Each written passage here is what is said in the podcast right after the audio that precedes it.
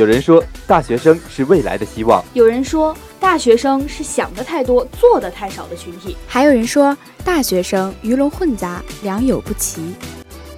我想说，我想说，我想说，我想说。听了那么多句我想说，不如一句我要说。Hello，大家好，欢迎收听本期的华广直播室大话天下，我是佳琪，我们是大学生，在华大，我们书写自己的生活实录，我们的声音有发人深省的力量，还有坐而论道的大学观点，也有华园风云中的群英际会，更有围绕在你我身边的趣事笑谈。我们要谈有华大人的生活，做有人情味儿的新闻。这里是华广直播室。这里是华广直播室，华广直播室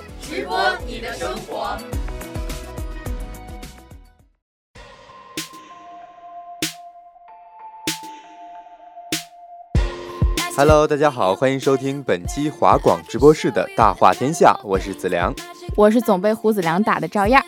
啊，我们不管打不打你啊，嗯，首先呢，让我们赶紧来进入我们今天的第一个板块——不吐不快，看看这周有没有什么值得我们吐槽的事情。哎，那赵样，嗯，被我打的赵样，哦，你最近有什么让你印象深刻的事情吗？最近让我印象深刻的事情，我都快被你打忘了。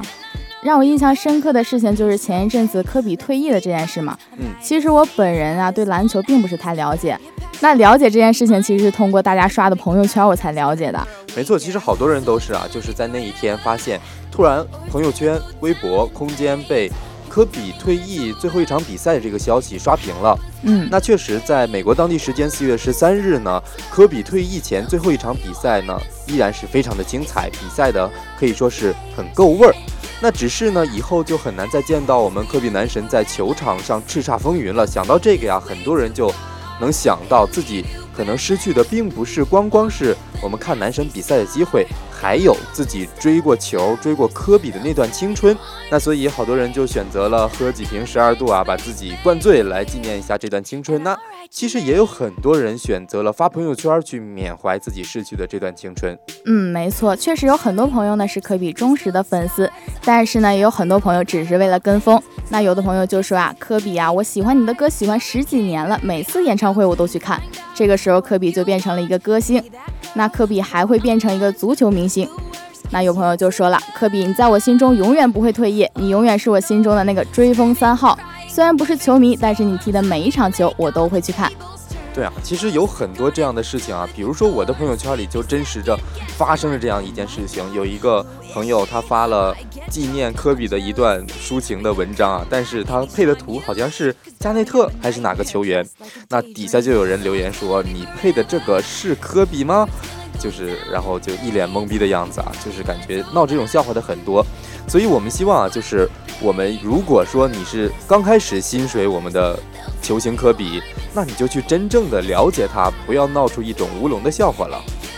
嗯，没错。那在我身边呢，就有很多科比的忠实粉丝。在四月十四号科比最后一场比赛的时候呢，我大学课堂上就少了好多男生，他们全部躲在寝室里面看科比的最后一场比赛。甚至啊，还有人路过男寝的时候，听到男寝里面各种鬼哭狼嚎。没错，其实那天我还刚好不在宿舍啊，但是我从朋友圈里的很多小视频里就能听到啊，就是有很多。呃，科比一进球了，然后满宿舍就要开始喊狂呼的那种感觉。确实啊，那住在男寝附近的女寝都觉得这种真是无法理解啊，这种叫声像杀猪一般的嚎叫。那我们校园里呢，除了男生的嚎叫之外呢，最近也多了许多女生的尖叫声。为什么我们校园里会有女生的尖叫声啊？最近校园安全的事情确实是大家关注的一件事情，就听说啊，很多在。凤翔那边呀，有女生被劫持啊，这个好多好多事情。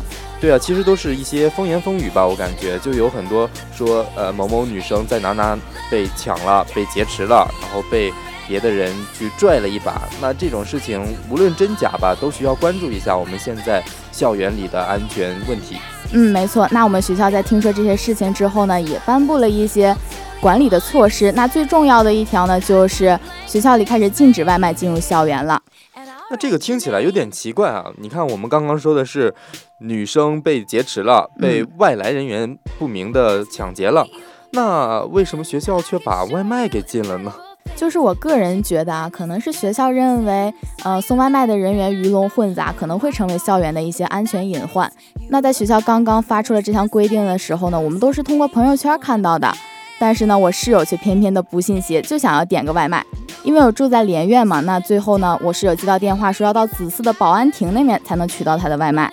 对这个事情，其实我当天也遇到过，因为我刚开始还没有刷到朋友圈的这个消息，嗯，然后我就点了一家外卖。那等了很久以后呢，他突然给我打电话，告诉我说要去呃田径场旁边那块儿取外卖，我就很疑惑呀，我说为什么要让我去那儿取啊？然后我点的又是一个泰国菜，跟他中文交流还是不太方便。啊，然后他也说不明白，我就很生气，我就说那那我就退了吧。然后我退了之后，我就刷朋友圈，就刷到了说真的外卖不让进了。我一想啊，那外卖都不让进了，我吃什么呀？然后我又灰溜溜的给他打电话说不退了，你还是我还是去那边取吧。嗯，确实，那外卖不能进入校园呢，给我们带来很多的不方便。但是呢，学校也不是完全禁止外卖的这件事情。你想要送餐呢，那就必须要携带身份证和卫生许可证到学校的保卫处那里报备。同时啊，也必须要步行，因为交通工具的问题呢，也跟学校的一些学生啊，还有老师产生了很多的摩擦。虽然，外卖给我们带来很多的不方便，但是呢，我们学校食堂又出现了新的花样。没错，其实我们原来一直在羡慕说厦大有二十五元的自助餐啊，说极大诚意有论斤的自助。那我们的食堂，我们凤翔的餐厅啊，也已经准备好了我们全场荤菜素菜统一价十六块一斤啊，让你来选，让你来一饱你的眼福与口福。嗯，而且我听说米饭呀，还有饮料汤都都是免费的，非常的划算啊。没错，可能之前我们老有一种感觉，就是有的时候会碰到食堂大妈手一抖，你的菜又少了一勺，是不是？真的是啊，那这种的情况呢就可以避免了，就按斤来算，不管是肉的呀还是菜的，都是一斤十六。你看你要吃菜多一点，吃肉多一点都可以。嗯，这样确实是一件非常环保的事情，也避免了我们同学可以浪费啊。对，其实原来就有好多同学，比如说女生嘛，可能吃不了那么多，但是一份红烧肉大概就要四块钱吧。嗯，之前呢可能吃一两块就觉得很腻，吃不下去了。那现在呢，你就你可以就要一两块啊，你吃多少就要多少，不用浪费了。这个还是挺划算的啊。但是我听说厦大之前的那个自助餐只是开了两天。因为同学饿了两天，扶着墙进去，扶着墙出来就黄铺了。那我们学校的这个食堂到底能坚持多久呢？你不要这么说嘛，这么说好悲观啊。就是我希望我们学校的这个自助餐，这个论斤买菜，这个能够坚持的很久啊，这样我们学生也有很多的福利嘛，是不是？嗯，确实，我还没吃过呢。对啊，就赶紧去吃一下。但是我感觉跟你刚刚说的那个厦大二十五元的自助餐，我们学校的这个性质还不太一样。嗯，因为原来那个厦大的自助餐嘛，你可能今天你拿一整盘都没有问题，因为只是二十五元。那我们这个是按斤来说啊，你这个要了一斤就是十六块钱，你要了两斤就是，呃，两个十六块钱啊，具体我不会算了啊，所以说不会有更多的浪费啊，不会有更多的让学校的亏空，这样的应该会坚持很久的，我们希望着，我们祝福着吧。两个十六你就不会算了，看你的数学是体育老师教的哈。那我们批评完了胡子良之后呢，就进入我们的第二个板块——奇葩天下事。嗯，其实我们平时总说一句话，就是你咋不上天儿呢？嗯，那前一阵子呢，就有了一个真人版的这件事情。对，这个话还是不能轻说的啊，万一哪天你真上天了，可就不是一件好事儿了啊。我们来看看这个到底是怎么样一回事儿。就在甘肃呢，有一个你咋不上天了的真人版，我们一起来看看。那在二十号下午呢，这甘肃省的小学就开展了运动会。当天的天气确实是非常的晴朗，但是没想到突然呢就发起了一阵龙卷风，有同学就被吹上了天。对啊，就是我们小学三班的同学啊，李某某就被卷起来了，随后被甩下去了啊。这个事情还是挺奇葩的啊。这件事情可能是一件挺严肃的、挺伤感的一件事情，但是确实让我觉得挺有喜感的。对，有一种微微的搞笑的感觉哈，就是我们的表情包成真了的感觉。那所幸呢，我们这个李某某同学啊，后脑勺只是轻微的受伤了，并无大碍啊。所以说大家这个上天很危险啊，还是要谨慎的。那我们通过这个动图也看到，这位同学可能也不是第一次上天了哈，动作呀都非常的熟练，两手张开，非常的自在哈，很很舒展的感觉，是不是？嗯，确实。我们还是不要开我们李某某的玩笑了，毕竟他上天已经够不容易的了啊。好的。那很多人在觉得为什么会突然在操场上刮起了龙卷风呢？这个我们小葵花妈妈课堂要开课了，给大家来科普一下，就是说。这个其实不叫龙卷风，叫尘卷风。那什么是尘卷风呀？跟龙卷风有区别吗？这个尘卷风好像是因为地面的冷热受热不均应该引起的，那突然就刮起来了，所以说也是有科学原因的。我们的上天儿，大家还基本上不用担心了，不是你哪天说上就可以上的，这个还是要靠机缘巧合的。那接下来呢，再来看一看第二件奇葩事儿。嗯，那我们有很多朋友都关注了鹿晗的微博，在前几天呢，鹿晗也在微博上发布了一个他跟油桶的合照。对，没错啊，这个油桶呢，迅速的成为了我们新晋的网红油桶，有不少的鹿晗粉丝呢，从外地赶来跟油桶合影。那这个合影的队伍呢，有的时候能长达百米，甚至排到凌晨两三点。这个确实是让我感受到了粉丝的疯狂程度哈。要是让我凌晨两三点不睡觉去排队，我真是做不到的。而且你想想啊，你排到的并不是明星本人，而只是他摸过的一个油桶，真的值得吗？这样？嗯，我我有点无法理解。但其实，呃，粉丝有粉丝自己的想法吧，可能是为了跟自己喜欢的明星更进一步，那怎么做也无可厚非，是不是？嗯，确实。那粉丝在合完影之后呢，就把很多的明信片投到了这个油桶里。那据工作人员表示啊，当天信件的收发量比往年同期增长了两三倍，而且啊，邮政部门的工作人员呢，也为这个邮筒带上了一对黄色的鹿角。不过呢，不幸的是啊，我们这个鹿角戴上了没多久，就被我们伟大的城管部门给拆除了。这个还是让我们大家意想不到的哈。目前也尚不清楚是哪个部门拆除了这个鹿角，而且现在呢，也正在和外滩风景区进行沟通。没错，那其实我们邮政部门还是没有放弃对我们呃邮筒网红的利用吧。他们还出版了一个鹿角形状的明信片，那这个明信片呢，也引发了鹿晗粉丝们的疯狂追求。那排队也是排了很长去买这个明信片，而且买到的明信片就投到了我们这个鹿角的邮筒里，啊，也是非常的疯狂。那我们鹿晗粉丝的力量啊，也是不容小觑。嗯，那除了鹿晗的粉丝啊，其他各家粉丝也都是非常疯狂的。那我听说啊，有一个已经是三个孩子的母亲了，但是呢，他却是迈克尔·杰克逊的忠实粉丝。为了能和偶像有相同的面貌，他花费了大量的金钱去去整容啊，包括他的鼻子啊、下巴都进行了一定的整容。这个想想其实还是蛮可怕的吧？就是你喜欢谁，难道就要变成他的样子吗？那我小时候最喜欢的明星是孙悟空啊，那我难道要变成孙悟空吗？是不是还挺可怕的？你也可以变成葫芦娃。那我们不说这个迈克尔·杰克逊了啊，说一说最近呢，我们可能追的更多的是韩国明星。看了一些韩国的网剧以后，啊，有一些很好看的韩国明星值得我们追捧。嗯，那就有这样一个事情，呃，论坛曝光了一件事，说 JYG 组合成员朴有天的疯狂粉丝在朴有天家停车场安装监控设备的全过程。照片中可以清晰的看到，疯狂粉丝通过安装监控设备，掌握着朴有天的一举一动，而朴有天外出的时候，就像做贼一样，显得小心翼翼。这个事情我真是听到都觉得非常可怕哈！你想想，就是无论你在做什么，都是有人在监控着你，这件事情真的挺可怕的。对啊，所以说我们追星也好啊，无论干什么都要理性。我们可以去追求这个明星，但是呢，也一定要保护人家的个人隐私嘛。对啊，一定要保持自己的理智。那接下来呢，我们再来看一件事啊，说日本熊本震后呢出现了猪坚强。四月十六日，日本熊本地区强震后，受灾严重的阿苏市一养猪场倒塌了。幸运的是呢，猪圈里有很多头猪依然坚强的存活着。嗯，没错。那当地的十五名消防员呢，耗时了整整一天，用打手势的方式呢，尝试着与这些猪进行沟通，非常困难的解救了这些猪坚墙。没错啊，那我们其实在中国汶川地震的时候也出现了一些猪坚强，嗯，他们靠在废墟中吃木炭、饮雨水存活了三十六天。那这些猪的结局呢，在中国还是蛮好的，不过在日本的这些熊本坚强猪们就没有那么幸运了啊，嗯，因为他们最终呢还是没有逃过被送往屠宰场的命运。嗯，没错，在傍晚时分呢，这些猪坚强们终于被救了出来，并且被送上了三台卡车上。当消防员们问养猪场的主人说这些猪会被送到哪里的时候，主人说屠宰场。这个真的是啊，如果这些猪当时会说话，应该会说：“那你当时还不如不救我呢。”真的是，我刚出了虎口啊，又入了狼窝，那这个真的是非常的奇葩。呃，我们消防员费了那么大劲儿把这些小猪们救出来了，我们主人又非常冷血无情的把它送往了屠宰场。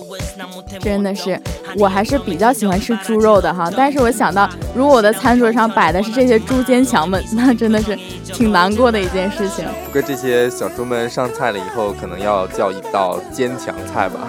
我觉得应该会比较好吃吧。你这个想法简直太残忍了啊！那说到好吃的，其实有一个更好吃的，可能就是大学的伴侣，叫什么？泡面。没错。对，前一阵呢，就有一个事情，也是地震的时候，台湾学生吃热泡面的时候呢，地震了。那他的处理办法呢，是以免汤洒，跟着地震一起晃啊，就一起摇摆的感觉。就说啊，南台科大的一位男学生在网络上发文，说在当地呢发生了四点三级的地震，他正好拿着加满热水的泡面，前后一直摇晃，当下脑袋一片空白啊。其实啊，这个男生当时其实非常想往外跑的，但是呢又觉得舍不得丢下这个泡面，于是啊他就做了一件非常搞笑的一件事情哈。其实啊，这个男生当时是非常想往外跑的，但是他又觉得舍不得这个泡面，于是啊他就做了这样让大家非常觉得好笑的事情，就是与泡面一起摇摆，是不是？一起摇摆，真的是舌尖上的泡面啊。那其实呢，他表示啊，说自己的房间在三楼，半夜呢肚子饿的时候想泡泡面了，就跑到一楼加满了热水，走楼梯回去的途中呢，刚好遇到了地震，心里好想跑啊，却又舍不得丢下刚泡好的泡面，他只好一边跟着地震前后摇摆，以免热汤洒出来，平衡感瞬间升了好几级的感觉啊。那在这件事情发生之后呢，网友看完了就捧腹大笑，纷纷都留言说。这个画面感真的是非常的足哈，邻居没被震醒都被你给香醒了。你可以把这个构想卖给泡面公司，可以代言一个广告了，都可以。真的是什么奇葩都有啊！关于这个泡面的事情，我们其实之前也跟大家谈过了很多了。没想到啊，这个地震的时候还舍不下一碗泡面。好的，那今天呢，我们的奇葩天下事就是这样。那下面呢，就跟大家一起进入我们，呃，久违了的大话小剧场，一起来看看今天有什么值得我们搞笑的、值得我们另类演绎的事情吧。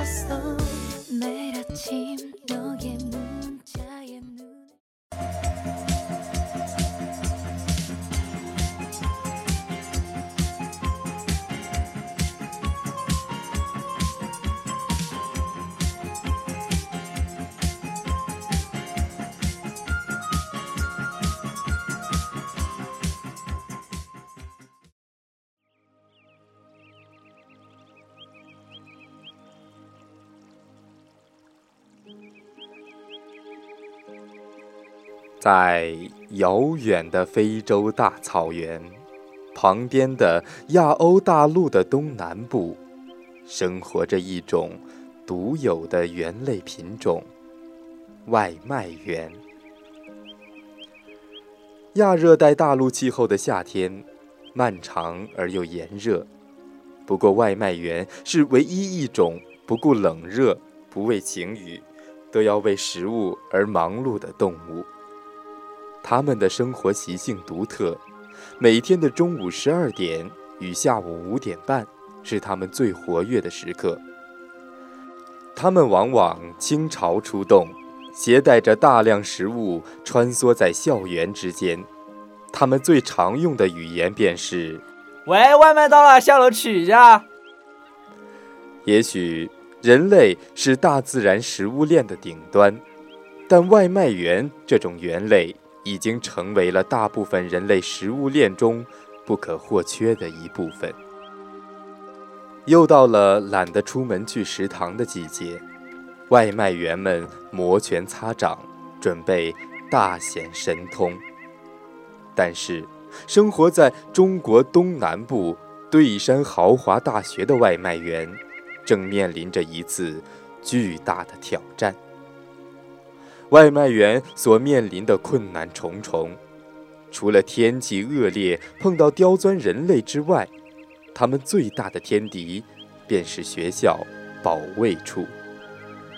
与保卫处的斗争由来已久，在这场恶战中，外卖员们的出行工具已由摩托车变为了自行车，现在又变为了徒步。而最近，这场斗争继续升级，外卖员的迁徙路线被完全封堵，严格的安全审查让大多数外卖员们抓耳挠腮。我们今天请到了一只野生外卖员，阿翔，听听他们的嚎叫吧。你好，能给大家介绍一下自己吗？我是生活在对山豪华大学的外卖员阿翔。阿翔你好，最近你们的外卖迁徙道路有没有受到什么阻碍呢？说是他们有人被袭击了，没找到人，就只能让我们外卖员背锅了呀。那对这件事你有什么看法吗？我可以爆粗口吗？我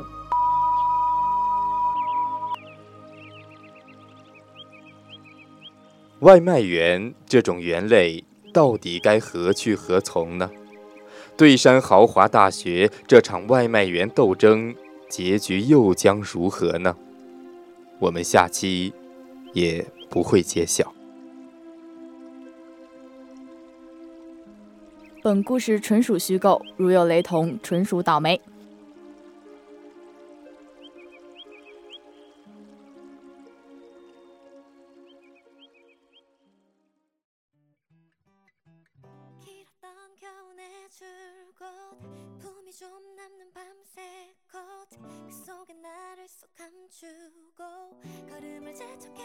好了，那我们今天的大话天下到这里就要跟大家说再见了。呃，播音子良，还有快被子良打死的赵燕，嗯，还有我们的特邀嘉宾，我们的播音阿翔啊，以及我们的机务雨佳、采编轩轩，共同感谢您的收听，让我们下期同一时间再见啦，拜拜。